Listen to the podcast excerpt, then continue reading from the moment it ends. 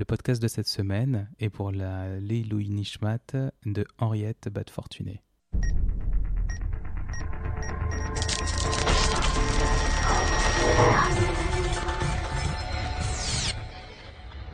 Précédemment, dans la paracha de la semaine.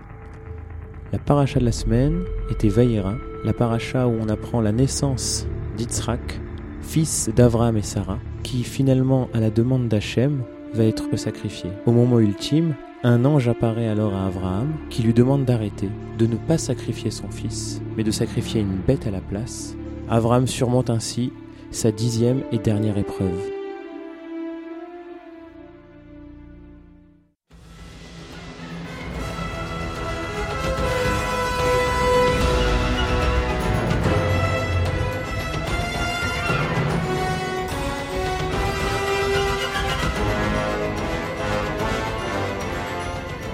Bonjour et bienvenue sur rosédemiel.fr pour ce cinquième épisode de la paracha de la semaine, Raye Sarah.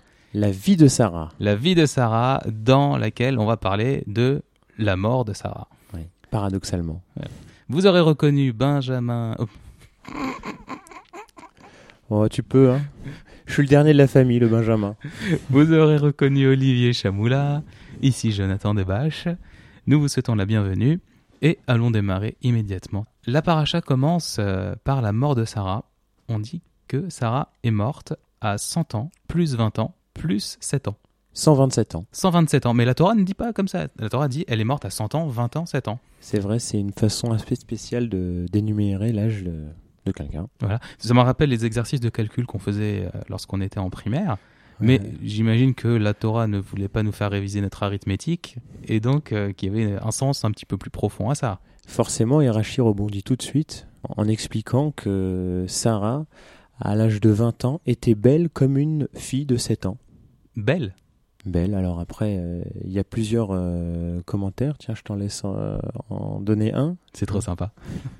Alors, effectivement, on disait qu'elle était belle, mais alors dans le sens de la beauté euh, pure, de la pureté de, de la beauté, c'est-à-dire que à 20 ans, elle n'avait pas besoin d'artifice pour être belle.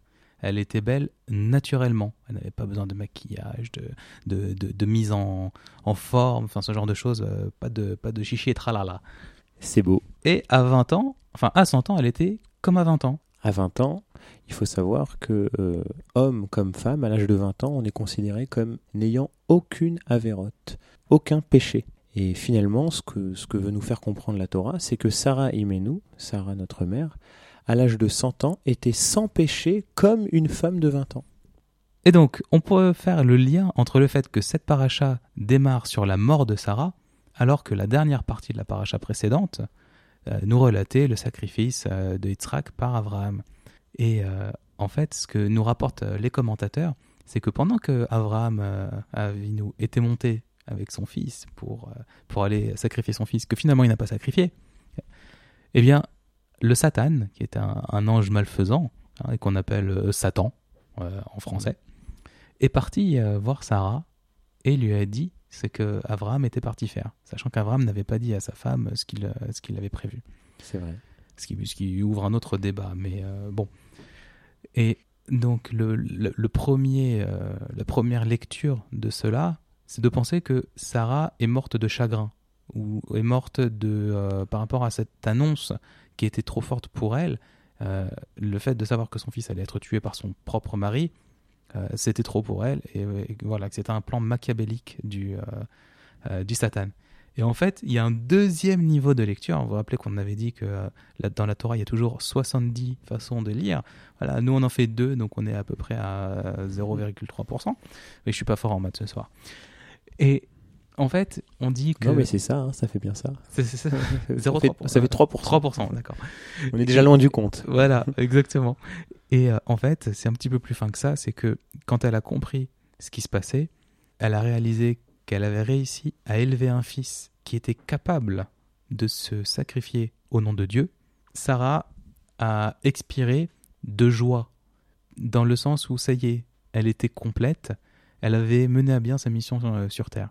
Et que donc elle n'avait plus de raison finalement de, de vivre. C'était voilà, elle avait, elle avait fini sa mission. Ouais, c'est d'ailleurs la, vraie mission que d'Abraham et Sarah, selon Hachem, c'était de leur envoyer plusieurs épreuves, plusieurs épreuves, afin que après chaque épreuve, chacun se renforce et grandisse pour que nous, peuple d'Israël, soient descendants des Havot, des pères, qui soient complètement parfaits vis-à-vis de Dieu, vis-à-vis de la Torah. Apprenant la, la, mort de Sarah, les habitants de Canaan se présentent à Abraham pour euh, lui proposer d'enterrer euh, sa femme là où bon lui semblera.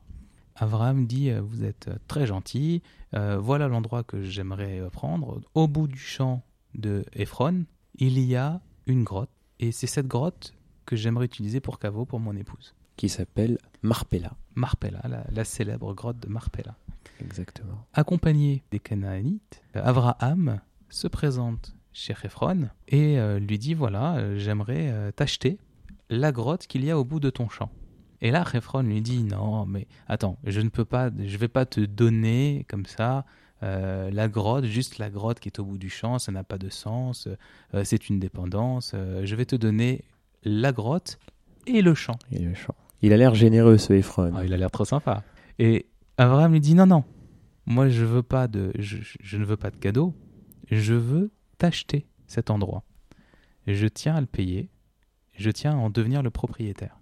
Et là, euh, lui dit Mais non, voyons, pas de ça entre nous, je ne vais pas te faire payer 400 shkalim. Donc, euh, au passage, il lui annonce le prix. Tout en ayant l'air toujours sympathique. Hein. Euh, tu vois comment il fait son serpent là? Et donc, Abraham Avinu insiste il lui paye ses 400 shkalim. Et alors, pour la petite histoire, les 400, ces, ces shkalim, donc ces, euh, ces pièces d'argent, à l'époque n'étaient pas des pièces d'argent ordinaires, parce que la Torah emploie un mot bien spécifique. Elle parle de, pièces pleines, de shkalim pleins. Ça veut dire que c'était des pièces qui n'avaient pas la valeur des pièces courantes, un petit peu comme des pièces de collection ou des pièces d'or par rapport aux pièces d'argent. Enfin bon, je n'ai pas le détail. Mais ce qu'il faut retenir, c'est que un, un shekel comme ça valait 2500 shkalim courants. Ce qui représente au final 1 million de shkalim. 400 par 2500. 1 million. Exactement. À l'époque, on n'avait pas encore inventé la bourse et les fusions-acquisitions. Et je vous prie de croire que 1 million de shkalim, c'était une somme qui était vraiment importante et qui était bien, bien au-delà de ce que valait l'endroit. Oui. En tout cas, pour ce qu'il valait, de ce qu'il valait aux yeux d'Ephron. Oui, euh, complètement, complètement. Donc l'autre a fait une très bonne affaire, hein, euh, du coup. Bref, Abraham euh, achète la grotte, achète le champ qui va autour, il enterre Sarah euh, dans, ce caveau. Et à partir de ce moment-là, il décide que pour terminer sa mission sur Terre, il lui faut impérativement marier son fils. Il lui faut que Yitzhak ait une descendance. Et donc il fait venir son plus fidèle serviteur, qui était euh, l'équivalent un petit peu du Rosh Yeshiva, donc du chef spirituel de tous les serviteurs d'Abraham. C'était pas juste un esclave, c'était euh, c'était quelqu'un d'une certaine grandeur. Ah, c'était Eliezer, dont, dont, on raconte qu'il espérait même que sa fille épouse Yitzhak. D'ailleurs, on raconte à l'épisode de la Kedat Yitzhak que, que Eliezer, qui a accompagné euh, une partie du chemin Abraham avec Ishmaël, euh, était très triste de la mort d'Yitzhak parce qu'il voulait Yitzhak pour sa propre fille. pour espérer avoir Yitzhak comme gendre, il fallait être quelqu'un d'important, effectivement. C'est sûr. Bien. Donc, euh, il fait venir Eliezer et il lui dit voilà, je veux que tu me jures d'aller chercher une, une femme pour mon fils, pour qu'il la prenne pour épouse. Et euh, il lui dit je ne veux pas qu'il épouse une fille du pays ici, je veux qu'il épouse une fille de mon pays natal. Donc Eliezer lui répond Mais qu'est-ce que je fais si la fille ne veut pas venir ici, si elle veut pas quitter son pays? Est-ce que Yitzhak pourrait aller là-bas? Il lui dit Non, c'est hors de question. C'est ici que Hachem nous a promis la terre. C'est ici que cette fille doit venir. Et c'est comme ça que ça va se passer. Et Hachem t'enverra la bonne fille. Ne t'en fais pas. Maintenant, tu mets ta main sur sous ma hanche manière pudique euh, de, de désigner la, la Mila d'Avraham Avinu, et tu me jures que tu mèneras à bien ta mission.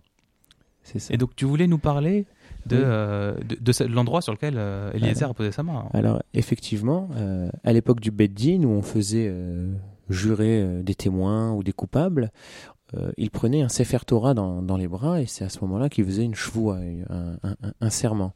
Or, la Torah n'était pas encore donnée à, cette époque-là. En tout cas, il n'y avait pas des, rouleaux de Torah ou des tables de la loi sur lesquelles on pouvait s'appuyer pour faire un serment.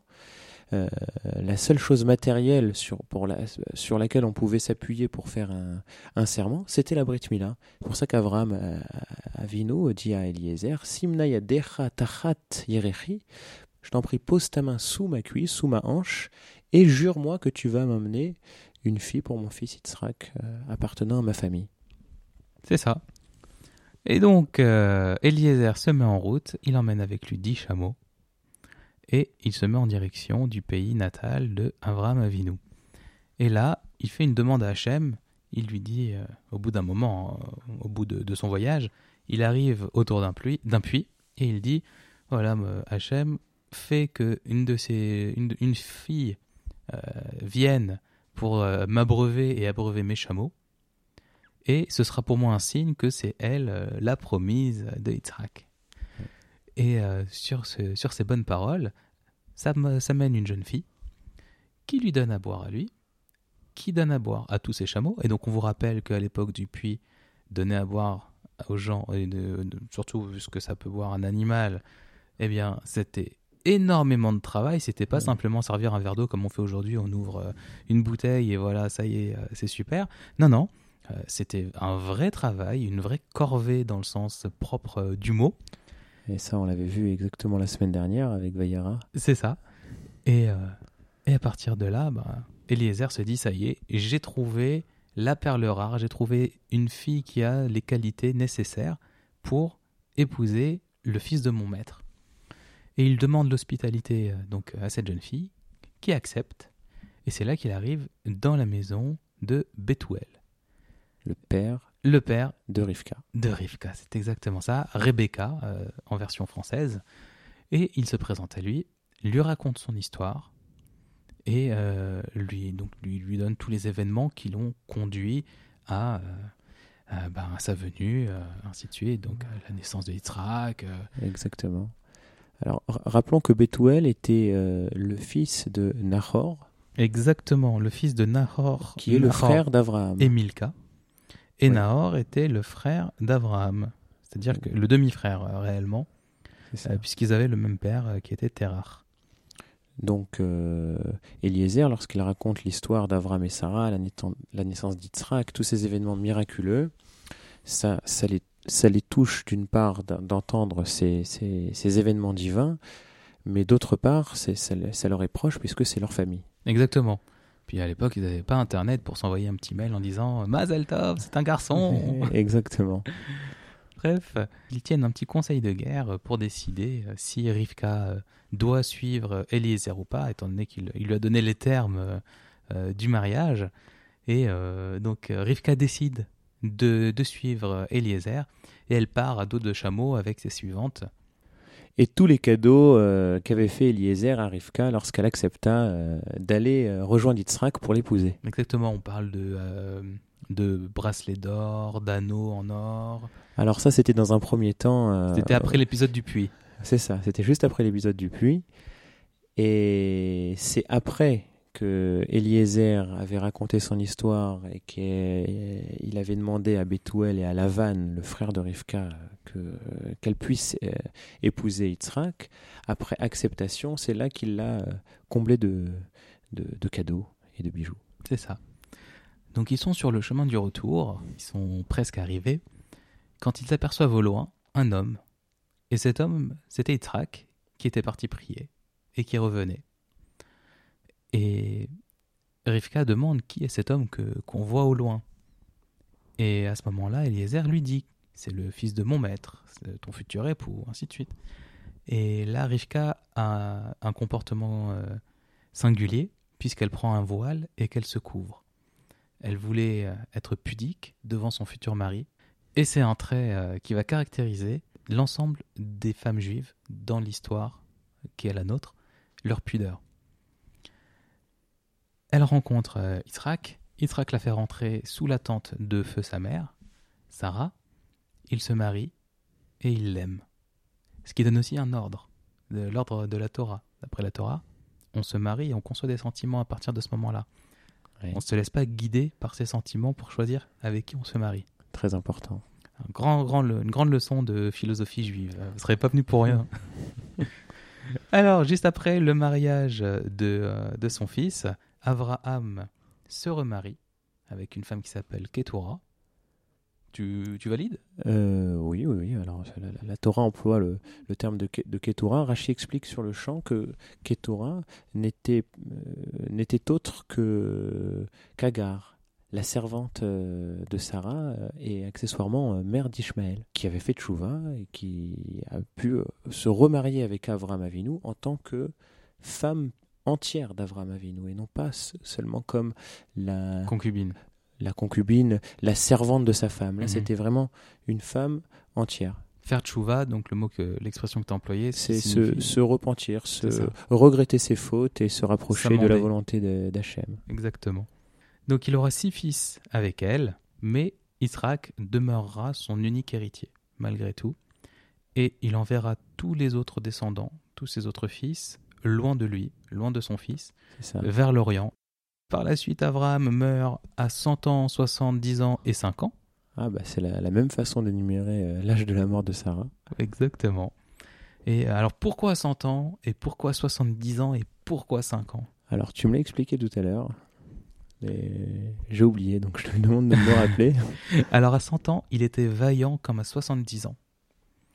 Et à 70 ans, il était pur Pur comme à comme à 5 ans. 5 ans. Pur tout simplement. Par la suite, Yitzhak euh, et Ishmaël enterrent leur père ensemble Amar Atamarpela, dans la grotte de Marpella aux côtés de sa femme, Sarah. Sarah.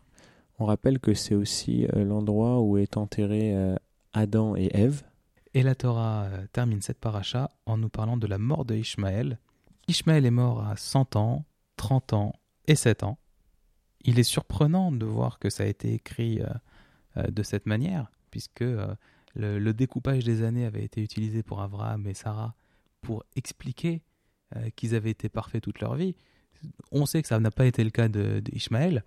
Et euh, il y a un commentaire euh, qui dit que, euh, voilà, c'est un commentaire du Dad Zekenim, c'est que Ishmaël a été tellement sincère au moment où il, euh, a fait tchouva, au moment où il s'est repenti, que on, ça a effacé euh, toutes ses fautes. Et ça les a transformés en mérite. Exactement. Quand une chouva est faite par amour et non pas par crainte, tous les, toutes les fautes se transforment en, en mérite, en bonne action. Exactement. C'est exactement ça. À sa mort, il avait 12 enfants et 12 fils, euh, puisque souvent quand on parle d'enfants, finalement dans la Torah, on parle surtout des fils. Et, euh, et donc il est mort euh, en laissant 12 fils qui étaient tous des chefs et qui, avaient, qui étaient tous décrits comme ayant des forteresses.